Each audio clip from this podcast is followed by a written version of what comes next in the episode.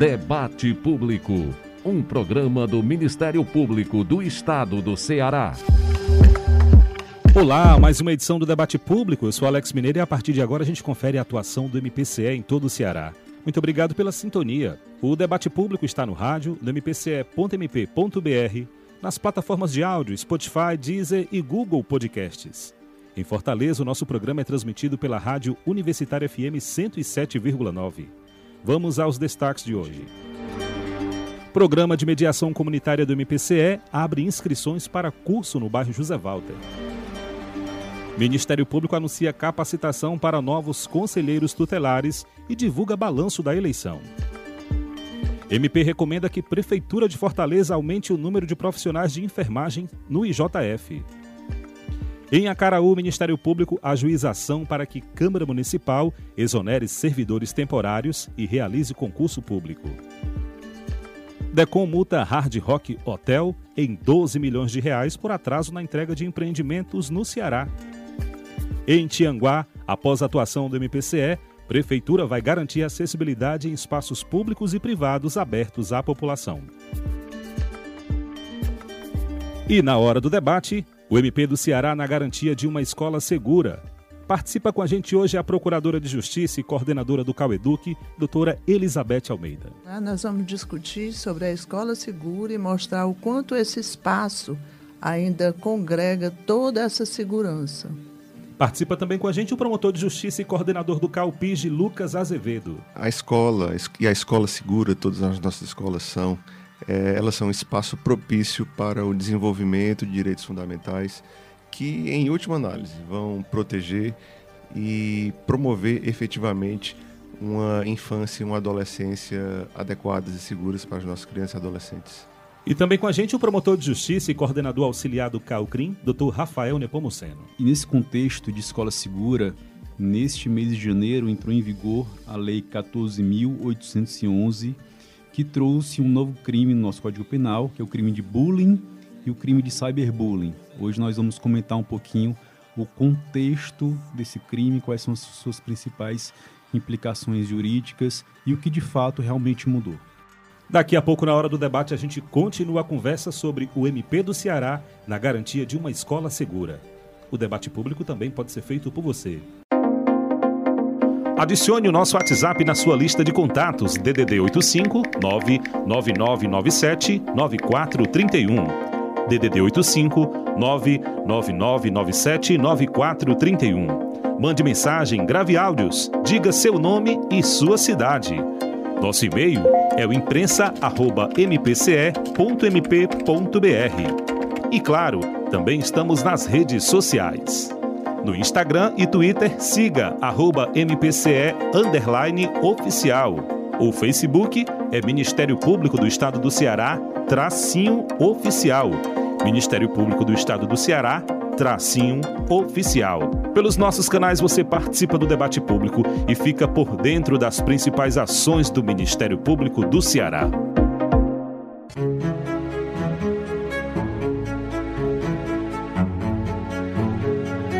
Visite o memorial do MPCE e conheça mais sobre a história do Ministério Público do Ceará. Compreenda o papel histórico que o MP desempenha na garantia dos direitos e na promoção da justiça. O memorial, que preserva os valores e a trajetória do MP estadual, fica na Avenida General Afonso Albuquerque Lima, número 130, no Centro Administrativo do Cambeba, em Fortaleza. Faça sua visita de segunda a sexta, das 8 da manhã às 4 da tarde. Vamos juntos que o debate público já está no ar. Debate Público. O promotor de justiça, Antônio Forte, ministrou capacitação a policiais militares do grupamento Raio de Baturité. Na ocasião, o membro do MPCE abordou os novos entendimentos do STF e do STJ sobre situações relacionadas à inviolabilidade do domicílio. Vamos ouvir o promotor de justiça, Antônio Forte. Nós realizamos em Baturité o controle externo da atividade policial e entendemos que essa aproximação do promotor de justiça com os policiais atuantes na comarca é muito importante para sanar dúvidas do procedimento do policial, do melhor conduzir né, as diligências. E ante essa necessidade de aproximação, costumo marcar reuniões, realizar as visitas aos estabelecimentos policiais. Tratamos das novas decisões do STF, do STJ relacionadas à inviolabilidade do domicílio, né? Quais casos, é, havendo crime, em quais casos a lei e a jurisprudência autoriza os policiais a acessarem as residências. Reforço mais uma vez que tal tema é importante e essa aproximação do promotor de justiça com os policiais também é importante para sanar as dúvidas práticas, as dúvidas do dia a dia e é, toda a sociedade vence, né, ganha com isso. E o programa de mediação comunitária do MPCE abriu inscrições para o curso no bairro José Valta, em Fortaleza. Quem conta pra gente é a repórter Júlia Fraga. O MP estadual está com inscrições abertas para a formação de novos mediadores para o Núcleo de Mediação Comunitária do José Walter. O mediador comunitário é um voluntário treinado que, em meio a uma situação de conflito entre duas partes, colabora na busca de acordo para determinado problema. A promotora de justiça e gerente de projetos do programa de mediação do MPCE, Ana Cláudia Shoa, explica quem pode participar do curso. Qualquer pessoa maior de 18 anos que deseje atuar como mediador comunitário no programa do Ministério Público. Para isso, basta realizar a pré-inscrição pela internet na plataforma de cursos da Escola Superior do Ministério Público no site www.cursos.mpce.mp.br até o dia 16 de fevereiro. A capacitação ocorrerá em duas etapas, uma teórica e outra prática. A etapa teórica ocorrerá entre os dias 26 de fevereiro a 8 de março de 2024, no Centro de Inclusão Tecnológica e Social do José Walter. A parte prática acontecerá no próprio núcleo de mediação, podendo ser feita em até três meses após a finalização da parte teórica. A iniciativa do MPCE busca reduzir a violência e promover o acesso à justiça e à inclusão social pela valorização do ser humano e pelo respeito aos direitos fundamentais. Para saber mais informações sobre o Programa de Mediação Comunitária do MP, ligue DDD 85 98685 7399.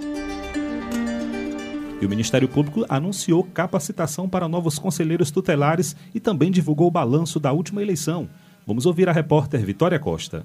O MP do Ceará, em parceria com outras entidades ligadas aos direitos da criança e do adolescente, vai promover capacitação dos novos membros do Conselho Tutelar que tomaram posse neste ano. O treinamento já inicia no mês de fevereiro, na modalidade ensino à distância. Como reforça o promotor de justiça e coordenador do Centro de Apoio Operacional da Infância e da Juventude, Lucas Azevedo. Essa capacitação está sendo idealizada pelo IDESCO, em parceria e com a supervisão da ECONSE, que é a Escola de Conselhos aqui do Estado de Ceará, e do SEDICA, que é o Conselho Estadual de Direitos da Criança e do Adolescente. O Ministério Público terá uma participação fundamental na produção do conteúdo acadêmico que será disponibilizado nessa capacitação. Os conselheiros tutelares não necessariamente possuem uma formação jurídica e não necessariamente têm uma compreensão da vivência do que é ser conselheiro tutelar na prática. E aí o Ministério Público possui toda uma expertise jurídica e também por conhecer toda a rede protetiva, né, acaba se debruçando sobre outras áreas do conhecimento ele possui uma expertise que ela, ela se pulveriza por diversos ramos do conhecimento. Os novos conselheiros vão atuar nos próximos quatro anos nos 184 municípios cearenses. Eles foram eleitos em votação no dia 1 de outubro de 2023. O processo eleitoral foi fiscalizado pelo CAOPIG por meio dos membros das promotorias de justiça com atuação na área da infância e da juventude. O Ministério Público recomendou que a Prefeitura de Fortaleza aumente o número de profissionais de enfermagens no IJF. As informações com o repórter Alisson Oliveira. O MP do Ceará recomendou que a Prefeitura de Fortaleza, a Secretaria de Saúde do município e a Superintendência do Instituto Doutor José Frota apresentem em até 20 dias, a contar de 16 de janeiro, um plano de ação para solucionar a carência de equipes de enfermagem no IJF. A promotora de justiça Ana Cláudia Uchoa destaca que a recomendação leva em conta o grande porte da unidade hospitalar uma vez que lá está com um quadro bastante reduzido de enfermeiros, técnicos de enfermagem e auxiliares. Essa redução de pessoal no JF tem ocasionado prejuízos tanto aos que estão exercendo suas funções no hospital, como também tem trazido prejuízos à população que busca os serviços do hospital conforme apurado em procedimento extrajudicial instaurado na centésima trigésima sétima Promotoria de Justiça. Foi dado um prazo de 20 dias para a apresentação de um plano de ação, onde deverão constar ações concretas para a resolução dessa problemática, a serem cumpridas a curto, médio e longo prazo, a fim de garantir assistência com qualidade e segurança aos pacientes internados no IJF. O IJF é um hospital de nível terciário da Rede de Assistência à Saúde da Prefeitura de Fortaleza, integrado ao Sistema Único de Saúde, o SUS. A instituição é referência regional no socorro às vítimas de traumas de alta complexidade, lesões vasculares graves, queimaduras e intoxicações. E em Acaraú, o Ministério Público ajuizou ação para que a Câmara Municipal exonere servidores temporários e realize concurso público. Quem conta pra gente é a repórter Rebeca Noleto.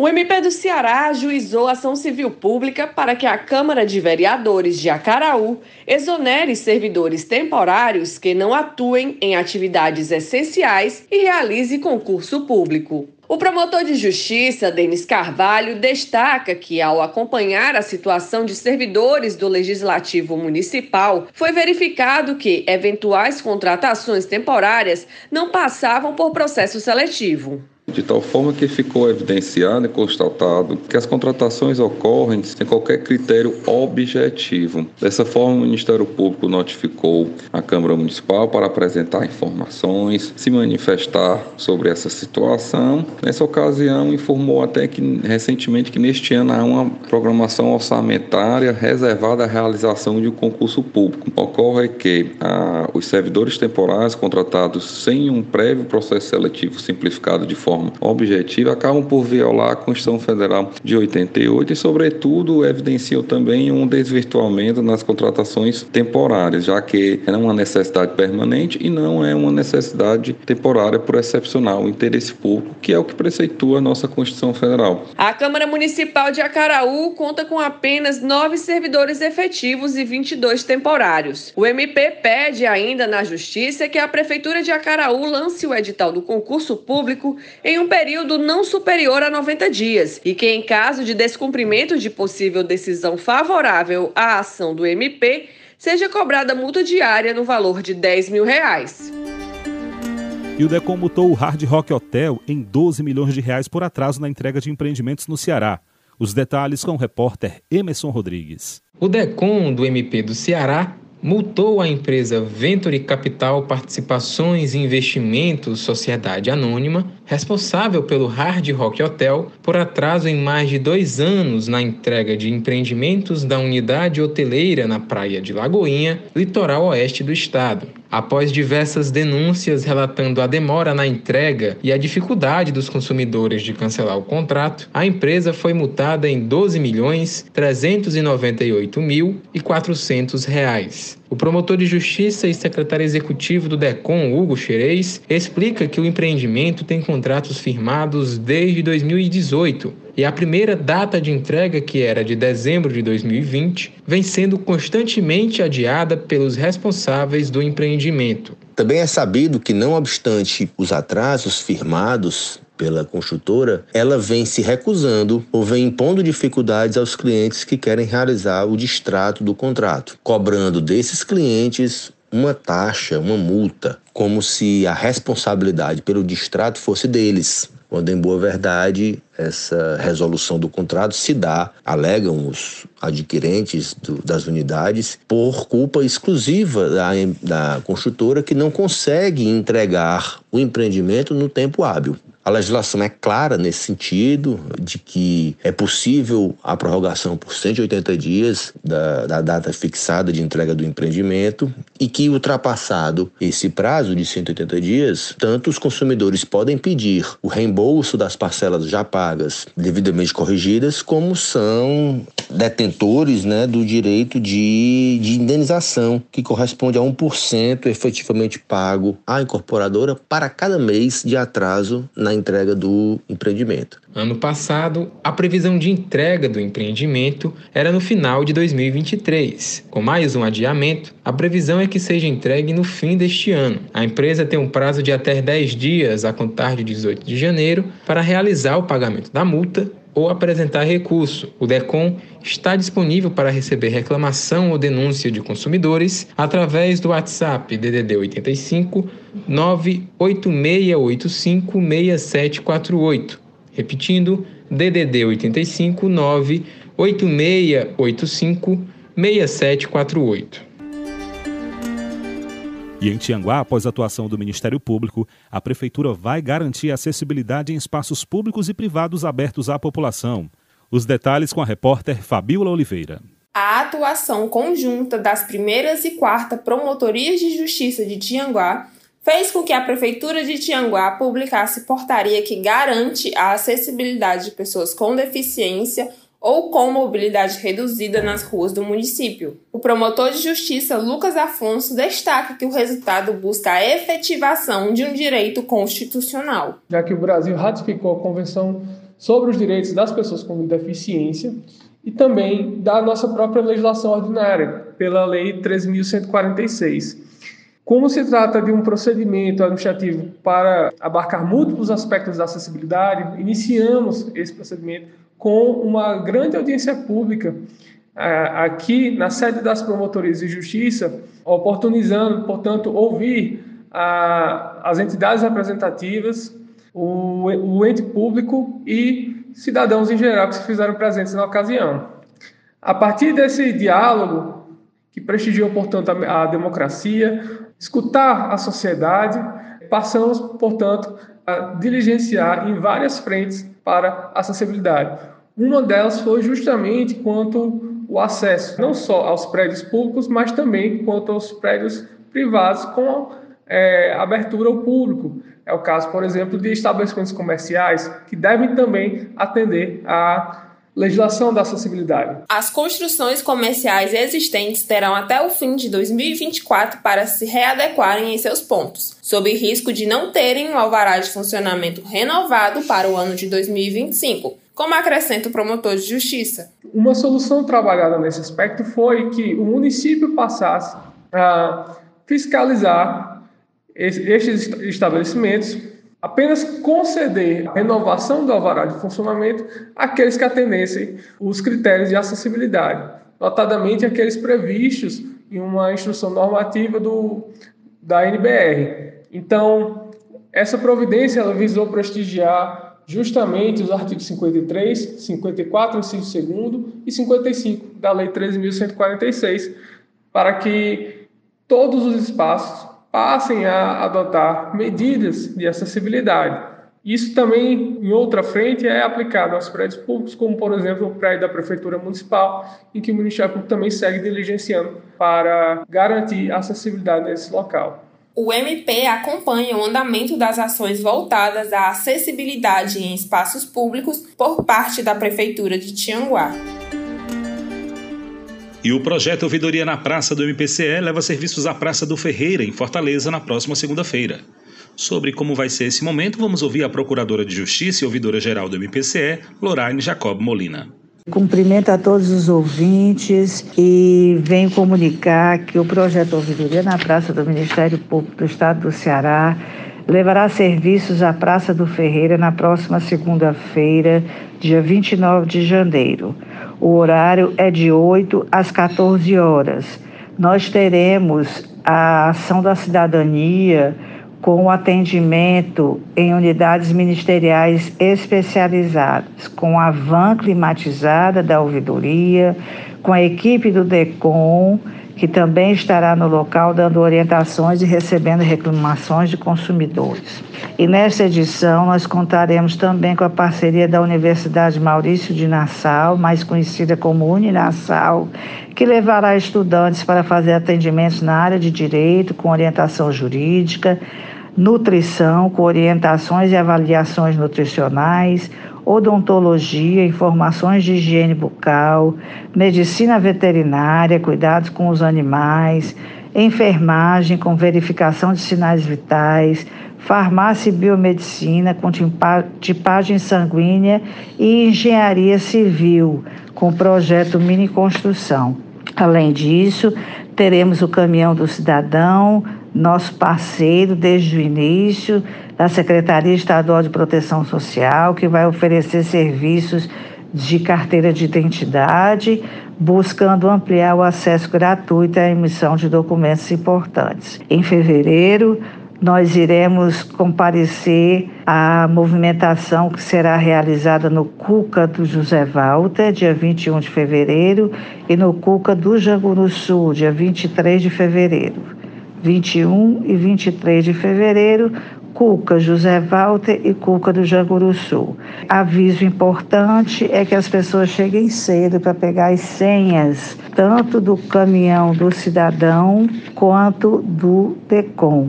Então, por gentileza, é, não pode chegar muito tarde, porque aí não vai conseguir mais o atendimento. Agradeço a atenção e aguardo a todos na nossa Praça do Ferreira. Agora aquele momento em que vamos conhecer ainda mais de perto o Ministério Público do Estado do Ceará. A história do MP.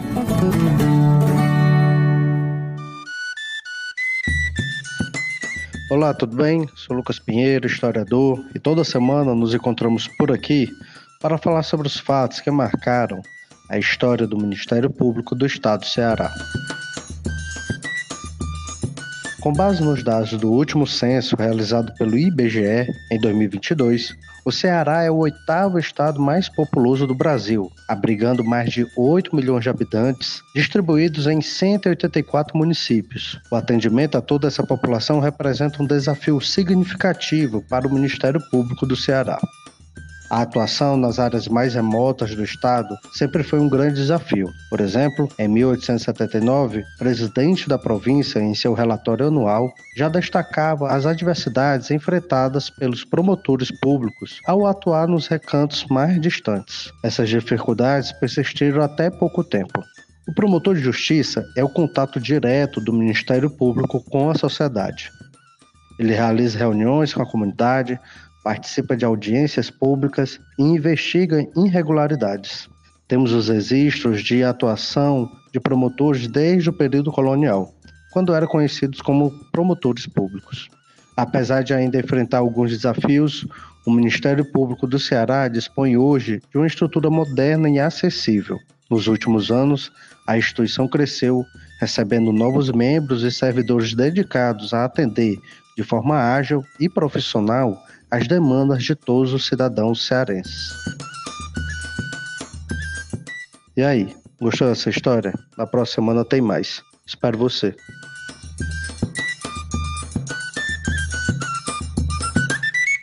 Obrigado ao historiador Lucas Pinheiro por mais uma participação aqui no programa. Adicione o nosso WhatsApp na sua lista de contatos DDD 85 99997 9431. DDD 85 99997 9431. Mande mensagem, grave áudios, diga seu nome e sua cidade. Nosso e-mail é o imprensa@mpce.mp.br. E claro, também estamos nas redes sociais. No Instagram e Twitter, siga arroba MPCE oficial. O Facebook é Ministério Público do Estado do Ceará, tracinho oficial. Ministério Público do Estado do Ceará, tracinho oficial. Pelos nossos canais você participa do debate público e fica por dentro das principais ações do Ministério Público do Ceará. Olá, pessoal! As inscrições para o edital do EPDID continuam abertas. Vamos entender como serão as etapas do processo? O edital publicado se refere à primeira etapa. Nela, ocorrerá a habilitação dos projetos inscritos conforme documentação obrigatória. Fique atento para as datas da primeira etapa. A habilitação de entidades inscritas ocorrerá até o dia 15 de fevereiro. Entidades com pendências terão até o dia 15 de abril para enviar documentação complementar. A lista final será publicada até o dia 20 de junho. Com a primeira etapa concluída, as datas da segunda etapa serão divulgadas. Nela, os projetos das entidades habilitadas serão julgados pelo colegiado. Cada entidade aprovada pode enviar até três projetos. O prazo final para efetuar a inscrição e o envio dos documentos para habilitação é até 31 de janeiro. Confira o edital completo no site www.mpce.mp.br.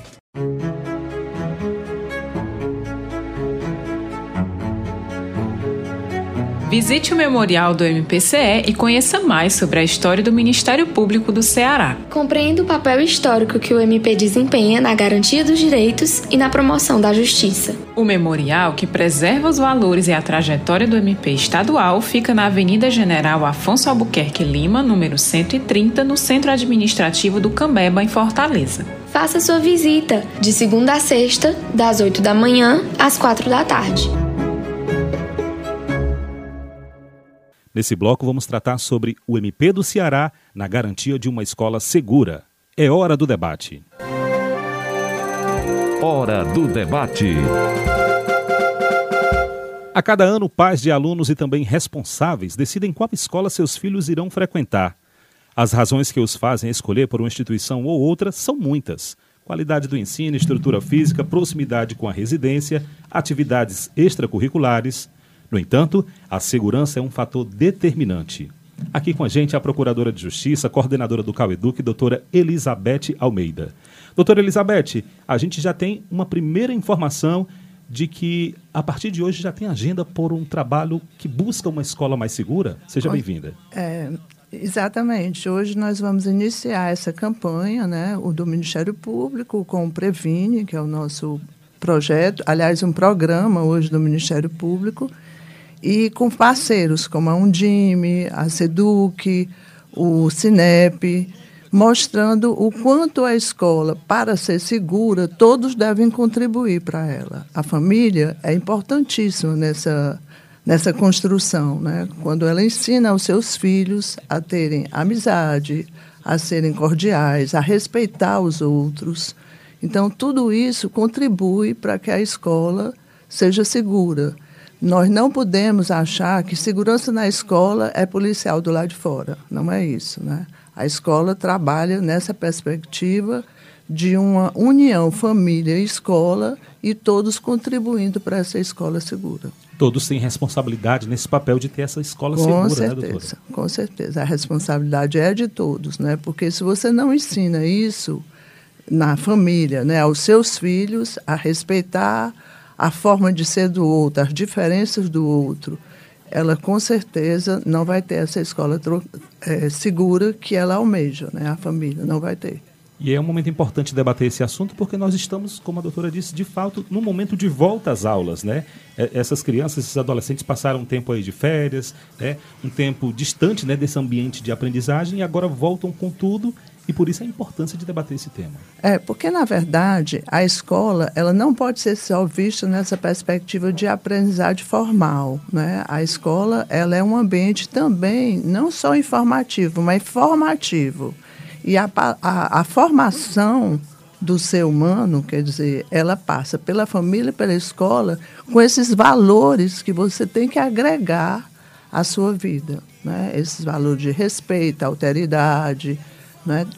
Então, você para se tornar esse ser humano integral, você precisa adquirir na escola com a família, porque a escola e a família têm que trabalhar de forma conjunta, você tem que adquirir esses valores formativos e não só informativos. Verdade. Quem está aqui com a gente também é o promotor de justiça, coordenador do Calpis, doutor Lucas Azevedo. Doutor Lucas, para ter uma escola segura, é preciso avaliar o que deu certo e o que deu errado nos outros países, né? Exato, Alex. É, nós temos aí no mundo, principalmente nos Estados Unidos da América, eles possuem uma experiência grande nessa questão da segurança envolvendo estabelecimentos né, de ensino. Né? É lógico que lá há um contexto cultural e político diferente do Brasil. Lá nos Estados Unidos, o acesso às armas é uma coisa cultural deles e, na, na minha humilde opinião, um erro grave né, da, da, da política americana, porque isso deu em seja a maioria dos ataques que são praticados lá nas escolas americanas. Aqui no Brasil, nós temos uma política de restrição de armas, né? então isso facilita o nosso, digamos assim, controle dessa. para que a escola continue sendo um ambiente seguro. Mas é, é, algumas, algumas ações que os americanos utilizaram lá na, na, naquele país de contenção da violência nas escolas acabaram não dando certo. E aí nós precisamos ter esses exemplos para não copiar aquilo que deu errado. Vou dar aqui um exemplo que ele é muito, muito claro para todo mundo entender. Na época em que nós tivemos uma tensão maior né, na questão da segurança das escolas, há cerca de um ano, um ano e meio, é, se, se viu, surgiu a ideia de se colocar detectores de metais nas portas das escolas. Isso já está provado que não funciona. Né? Você cria um ambiente de terror, de pânico dentro da escola e aquele equipamento acaba se tornando obsoleto e não serve para nada nos Estados Unidos da América, e hoje em dia já existe um intercâmbio muito grande entre o FBI e os órgãos de segurança aqui do Brasil, é, passando essa expertise que eles têm no combate a esse tipo de problema lá nas escolas, é, lá nos Estados Unidos eles investem muito em inteligência. Né, em uma política pública de segurança voltada para a inteligência. Você combater é, é, é esse tipo de ação criminosa antes mesmo que ela chegue na porta da escola. Então, essa, essa é o que vem dando certo nos Estados Unidos. Lá eles conseguem, sim, é, é, é, evitar muitos crimes que poderiam acontecer dentro das escolas. E aqui no Brasil também vem dando certo. E aqui nós temos uma vantagem muito grande, que aqui a política de armas há uma restrição muito grande. E aí vem, sim, o, papel importante, como a doutora Elizabeth falou, da família nesse contexto. Né? os pais, aqueles pais que porventura tenham arma de fogo em casa é, não deem acesso a essas armas aos seus filhos. Né? E também, quando o filho for para a escola, se tiver alguma suspeita de que tem alguma arma branca dentro da mochila, dá uma olhadinha na mochila, se tiver, tira. Tenta conscientizar o filho de que escola é um ambiente de aprendizado, de, de brincadeira para aquelas crianças mais, mais novas, né, principalmente. É um ambiente saudável. Num ambiente saudável você não precisa ter armas brancas ou de fogo. Importante a gente ressaltar aqui, doutor, também, é o Plano Internacional da Convenção dos Direitos da Criança e do Adolescente, né? Pronto, é uma boa, boa lembrança sua, Alex. É, nós temos a nossa Constituição Federal de 1988, algo que é muito importante para quem trabalha com a temática da infância e juventude, que é a doutrina da proteção integral. A Constituição Federal, no seu artigo 227, ela, ela trouxe, normatizou né, no seu texto essa doutrina. O que, é que, o que é que significa isso? Doutrina da proteção integral. A partir dessa doutrina e a partir da Constituição de 88, as nossas crianças e os nossos adolescentes eles passaram a ser sujeitos de direito. O que é que significa isso? Eles são detentores de direitos fundamentais. Isso é muito importante. Antes de 88 não era assim. Então as crianças elas deixaram de ser vistas é, como um, um, objeto, podemos dizer assim, e passaram a ser vistas como detentores de direitos fundamentais. Isso é importante por quê? Porque quando nós estamos falando de escola segura, não é uma, uma um, um, bônus ou algo que a gente está fazendo a mais para as crianças. Elas têm esse direito de estudar na escola segura. E aí, depois de 88, veio a Convenção Internacional da Criança e do Adolescente, criada no ambiente da ONU, em 1989. Essa convenção ela foi ratificada por quase todos os países filiados à ONU, apenas um país não a ratificou, então é a convenção que tem a maior adesão no plano internacional que, que, que da história.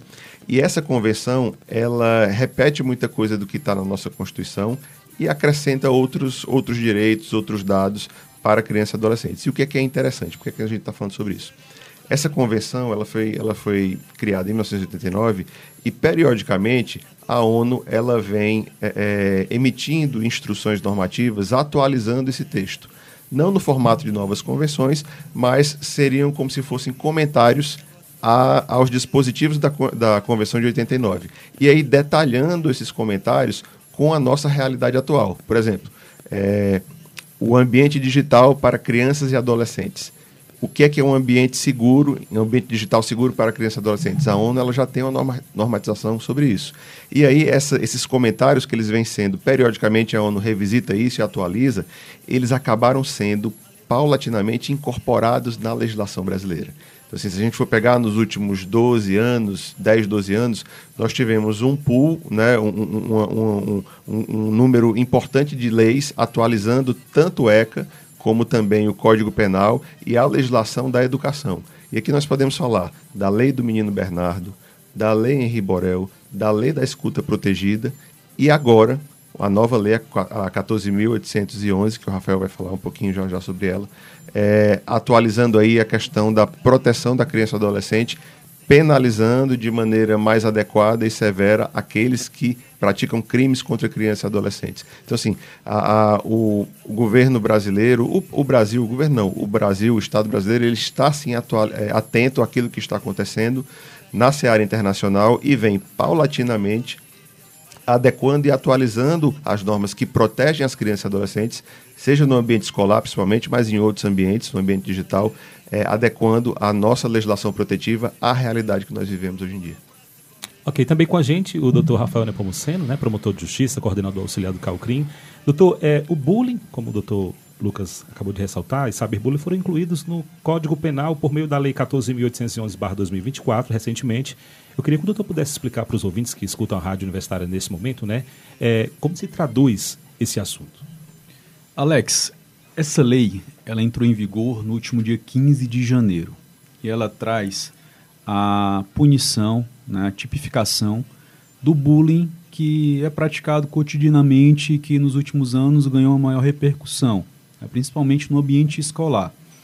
Esse bullying ele foi tipificado no artigo 146A. Eu vou pedir licença para fazer uma leitura aqui breve dessa lei, que é o crime de intimidar sistematicamente, individualmente ou em grupo, mediante violência física ou psicológica, uma ou mais pessoas, de modo intencional e repetitivo, sem motivação evidente, por meio de atos de intimidação, humilhação, discriminação ou de ações verbais, morais, sexuais, sociais, psicológicas, físicas, materiais ou virtuais. Para esse crime, a legislação trouxe uma pena de multa, algo inusitado, porque geralmente crimes né, são é, punidos com penas privativas de liberdade. Mas para esse crime, a única punição foi a pena de multa se a conduta não constituir crime mais grave, o que é que isso quer dizer? Que esse crime é, como se chama no linguajar jurídico, um soldado de reserva. Ele somente vai ser aplicado se não houver outro crime mais grave, por exemplo, um bullying que envolve uma ofensa à raça, por exemplo, que se configura, neste caso, injúria racial, que é um crime mais grave, que é punido inclusive com pena privativa de liberdade. Um bullying que envolve uma discriminação sexual, da mesma forma. Então esse crime aqui é um soldado de reserva. Mas para esse mesmo crime, né, o parágrafo único desse mesmo artigo trouxe a previsão do cyberbullying, que é o mesmo contexto do bullying, só que praticado pelos meios virtuais. E que, por ser praticado pelos meios virtuais, possui uma maior gravidade, porque a gente sabe que hoje em dia a internet, as redes sociais, o Instagram, o TikTok, isso aí tem um potencial de causar um dano meio maior do que aquela, aquele bullying praticado é, no ambiente físico. Né? Então, para é, o cyberbullying, a pena é de 2 a 4 anos, da mesma forma se a conduta não constituir crime mais grave. Os doutrinadores, né, os estudiosos do direito, estão bem divididos em relação a essa lei. É, porque ela veio no momento em que é necessário realmente chamar atenção, coibir o bullying, principalmente no ambiente escolar, né, onde as crianças estão ali com seu psíquico em formação, estão construindo a sua personalidade e são alvos mais fáceis, justamente por isso, pelo seu psicológico ainda não está completamente materializado, estabilizado, enfim, são alvos fáceis de acabarem sofrendo os efeitos negativos desse bullying. Mas, por outro lado, é, os principais alvos, é, quem pratica crime, né, é bom chamar atenção para isso, quem pratica crime são adultos, tá? Uhum. Criança e adolescente não pratica crime, tá? Adolescente pode praticar um fato análogo a crime, que é um ato infracional que possui outro sistema repressivo, diferente do Código Penal. Né? Utiliza os mesmos parâmetros dos fatos das condutas ali do Código Penal, mas não recebe as mesmas punições, obviamente, porque, enfim, são adolescentes. Mas é, parte da doutrina fala que, em sendo os principais alvos ali os adolescentes, talvez a, a definição dessa conduta como ato infracional, estabelecendo ali um sistema repressor, não fosse a melhor saída. Né? Fosse melhor investir é, em educação, em conscientização nas escolas, antes né, de trazer a previsão de um crime né, que pode ser repetido como um fato análogo, né, como um ato infracional, um fato análogo a crime. É, nós temos também né, a, a, o Código Penal não inovou no ordenamento jurídico a tratar sobre bullying. O bullying já foi tratado na Lei 13.185 de 2015, tá, que trouxe o Programa de Combate à Intimidação Sistemática, que é o bullying, né, intimidação sistemática, que é um programa preventivo que deve ser repetido em todo o território nacional para conscientizar as pessoas e nesse ambiente, obviamente, se insere a escola, que é um ambiente muito propício a isso, né? e que possui também ferramentas muito eficazes que, se realmente aplicadas, se levar, se for um programa levado a sério, ele pode apresentar também bons efeitos, boas práticas que podem se materializar em algo positivo dentro das escolas. É, Rafael, é muito interessante né, as suas explicações, né, e eu, mas você pode ver que a lei, né, ela, a lei que trouxe a criminalização do bullying, né, a lei 14.811, ela traz muitos artigos, como é o caso do artigo 2 que fala na prevenção. Então, ela tem esse caráter né, de, de mostrar o quanto a prevenção ela é importante. Né? E uma coisa interessante que eu achei dessa lei, voltando ao artigo 2, que eu também peço licença para ler, diz as medidas de prevenção e combate à violência contra criança e adolescente em estabelecimentos educacionais ou similares, públicos ou privados, devem ser implementados pelo Poder Executivo Municipal e do Distrito Federal em cooperação federativa com os estados e a União. Então, ele, ele traz a responsabilidade do poder público de criar esse combate à prevenção.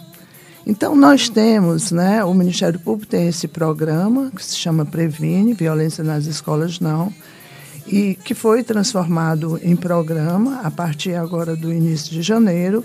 E nesse programa nós abrimos dois projetos porque hoje nós já estamos em 95 municípios, nós já criamos, quer dizer, fomentamos a criação das comissões de prevenção à violência, né, que é objeto da lei.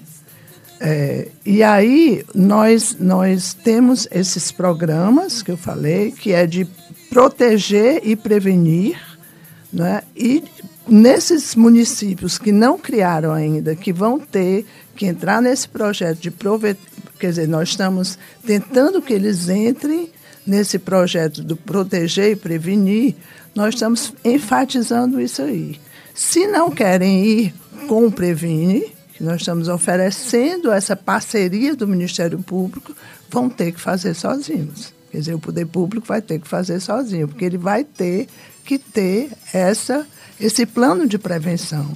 Então, tem sido, essa lei foi muito importante para o Previne, porque mostra que você pode construir esse plano, você, município, pode construir esse plano juntamente com o Ministério Público, com a força do Ministério Público, com a capacitação que o Ministério Público dá nesse projeto, porque nós capacitamos através da escola, no curso EAD, entende, para poder trabalhar todas essas expressões de violências que estão dentro, que a escola, fora da escola, e a escola pode perceber, e como também dentro da escola. Você que ouve a Rádio Universitária FM 107,9, nós estamos tratando sobre o MP do Ceará na garantia de uma escola segura. Estão presentes aqui com a gente nossos entrevistados, a Procuradora de Justiça e Coordenadora do CAUEDUC, Elizabeth Almeida, o Promotor de Justiça e Coordenador do CAUPIG, Lucas Azevedo, e também o Promotor de Justiça e Coordenador Auxiliar do CAUCRIM, Rafael Nepomuceno. Nosso tema de hoje é justamente prioridade absoluta, né, doutor Lucas? Exato. Quando a gente fala de prioridade absoluta, nós nos lembramos obrigatoriamente de crianças e adolescentes. E essa lei que nós estamos aqui conversando sobre ela, 14.811, eu fico muito feliz de estar aqui com, com os meus colegas, a doutora Elizabeth, o doutor Rafael, e também feliz em, em, saber que uma lei dessa foi aprovada, porque, veja só, Alex, nós, esse tipo de, de intimidação sistemática, né, que é o, o nome, o nome correto do bullying é, é esse, né, é, o bullying ele sempre aconteceu. Se a gente voltar 50 anos na história, já, já tinha bullying nas escolas. Só que isso era normalizado. Isso era normalizado. E os danos para as crianças e para os adolescentes que sofreram esses bullying naquela época, a gente não tem nem como mensurar qual foi o impacto disso na vida deles depois que eles se tornaram adultos. Hoje em dia, nós estamos discutindo isso. Isso está previsto como crime mesmo com uma pena branda, mas é crime. E existe toda uma política pública que está se organizando e se montando de prevenção desse tipo de fato. Então, assim, os benefícios que nós vamos colher no futuro para a nossa sociedade, para as crianças e adolescentes que vão se tornar adultos no futuro, eles são incomensuráveis. Então, é, é o que nós estamos fazendo aqui, essa nossa discussão, ela é, se trata de garantia absoluta, mas é uma garantia absoluta que está projetando no futuro um futuro melhor para o nosso país. Então, é, é uma política de prevenção e também de repressão em alguma medida, mas é mais de prevenção, é, na qual, a qual a gente precisa apostar muito nela, porque os resultados eles virão e serão muito benéficos para todos nós. Porque a gente não vai permitir que ela se naturalize mais, né? Então, Exatamente. de você discutir, dialogar, isso tudo é muito importante para a prevenção. O doutor Rafael destacou o alto número de bullying, é preciso mudar essa realidade, né, doutor? É preciso mudar essa realidade. E quando a gente fala na tipificação de um determinado crime, muitas vezes a gente pensa nisso, né? A gente vai mudar a realidade por meio da tipificação desse crime. Esse crime vai evitar que as pessoas, olhando que essa conduta foi tipificada, que essa conduta hoje é um crime, que essa pessoa vai deixar de praticar esses fatos. É o que a gente espera, né? Mas muitas vezes é, essa expectativa não se converte no mundo dos fatos, numa realidade. É, é importante que essa lei seja, seja levada a sério, principalmente porque né, nós sabemos que nós temos aqui uma pena branda, uma pena de multa. Nessa realidade né, de um crime que é punido somente com pena de multa, nós temos apenas mais um crime no nosso, na nossa legislação, que é o crime de o uso de drogas, que atualmente a gente percebe que não vem sendo um crime adequadamente coibido.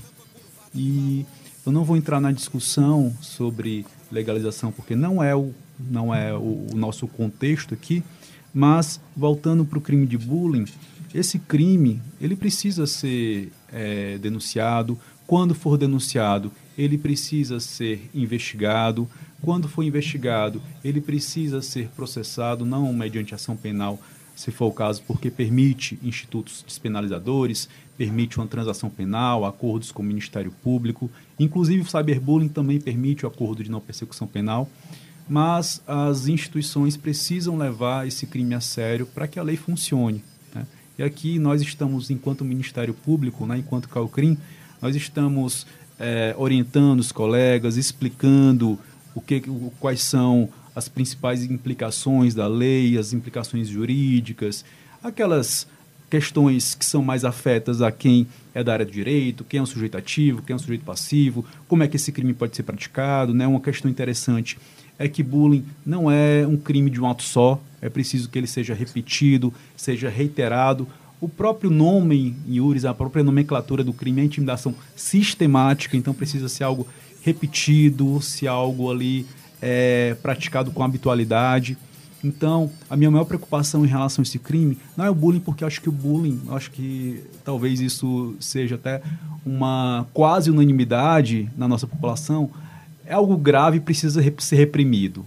e prevenido principalmente, né, doutora Elizabeth? É. Precisa ser reprimido, precisa ser. A, a, a prevenção deve vir antes da repressão. Mas quando praticado, quando os, os institutos, os mecanismos de prevenção não funcionam, né, não atingem aqueles que eles deveriam atingir, merece ser reprimido. Tá? Então a gente precisa levar esse crime a sério. Ah, é. com certeza. Com certeza que precisa levar a sério, como também do ponto de vista do ato infracional, né, doutor Lucas? Porque nós vamos assistir mais na escola a, a presença do ato infracional. Porque nós estamos tratando de crimes que são crimes assim, atos infracionais são metidos dentro da escola, são adolescentes. Então, nós vamos ter uma incidência muito grande de atos infracionais. Né? Então, a gente precisa dialogar com esse jovem, a família precisa chegar mais perto e, e mostrar né, que a, a, quer dizer, nós, a família precisa assumir essa responsabilidade também. Não é a escola que vai ensinar isso. Não é o promotor de justiça que vai ensinar isso. É a família a aprender a viver com a diferença.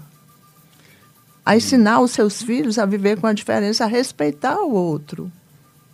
A doutora Elizabeth falou aí da, dos atos infracionais, né, análogos né, agora ao crime de bullying, é. cyberbullying. Infelizmente, eles acontecem dentro e fora do ambiente escolar. E essa lei ela vai nos dar é, novas ferramentas para trabalhar isso na uhum. socioeducação, com esses adolescentes que cometem esse tipo de fato? É porque dificilmente a gente vai, eu, pelo menos assim no mundo do crime, eu acho que dificilmente nós vamos tratar de um adulto fazendo bullying, não é? Dentro de uma escola, um espaço uma escola. A não ser que seja o professor alguém da administração da escola, né? Mas nós vamos assistir adolescentes né, é, cometendo atos infracionais né, em face da similaridade com o bullying. E quando eu falo que esse crime tem que ser levado a sério, é porque existe um fenômeno nas nossas legislações nacionais né, que é até estudado por estudiosos do direito, é, constitucionalistas, e um grande nome que fala sobre isso é o, o professor Marcelo Neves, que uhum. fala da legislação álibi. Significa o seguinte: é, nós enxergamos um problema. Qual o problema hoje? O bullying. Bullying é um problema. O que é que nós vamos fazer? Nós vamos trazer uma legislação para afirmar que nós nos preocupamos com bullying. Então a gente traz uma legislação que é a Lei 13.185 de 2015, uhum. que é uma legislação preventiva. Nós reprimimos no aspecto penal, mas quando nós é, nos transportamos para os campos dos fatos, quando nós vamos ali nas escolas, muitas vezes aquilo ali não encontra valor nenhum essas leis não são aplicadas, nada acontece, tudo continua como era antes. Então, é, cria-se uma maquiagem de que o problema foi levado a sério, quando na verdade o problema não foi levado não, a sério. Então, por isso que eu reforço a, a preocupação em que todas essas legislações sejam vistas com seriedade sejam realmente aplicadas. É, é, é, é uma coisa bem interessante isso que você levantou, Rafael, porque o Previne, né, quando cria essas comissões, essas comissões elas vão notificar. Quer dizer, no, logicamente que, que a, a natureza do Previne não seria para a notificação, porque a notificação, inclusive, está lá no, no ECA, por exemplo. Né? A direção da escola tem que notificar. Obrigado. Né? Mas a criação dessas comissões, elas também criam essa responsabilidade para notificar a existência de qualquer, é, de qualquer crime. Né? Que dentro da escola é dificilmente ter crime, né? mas algo análogo, né? que é o, o ato infracional. Ok, chegado o nosso tempo, né? Muito importante esse espaço para que a gente possa discutir sobre o MP do Ceará na garantia de uma escola segura. Muito obrigado à presença dos nossos entrevistados e lembre-se, a atuação do Ministério Público do Estado do Ceará, endereços e telefones de todas as unidades, você acompanha através do mpce.mp.br e também nas nossas redes sociais. Obrigado pela companhia e até o nosso próximo encontro. Debate Público, um programa do Ministério Público do Estado do Ceará, em parceria com a Rádio Universitária FM, Fundação Cearense de Pesquisa e Cultura e Universidade Federal do Ceará.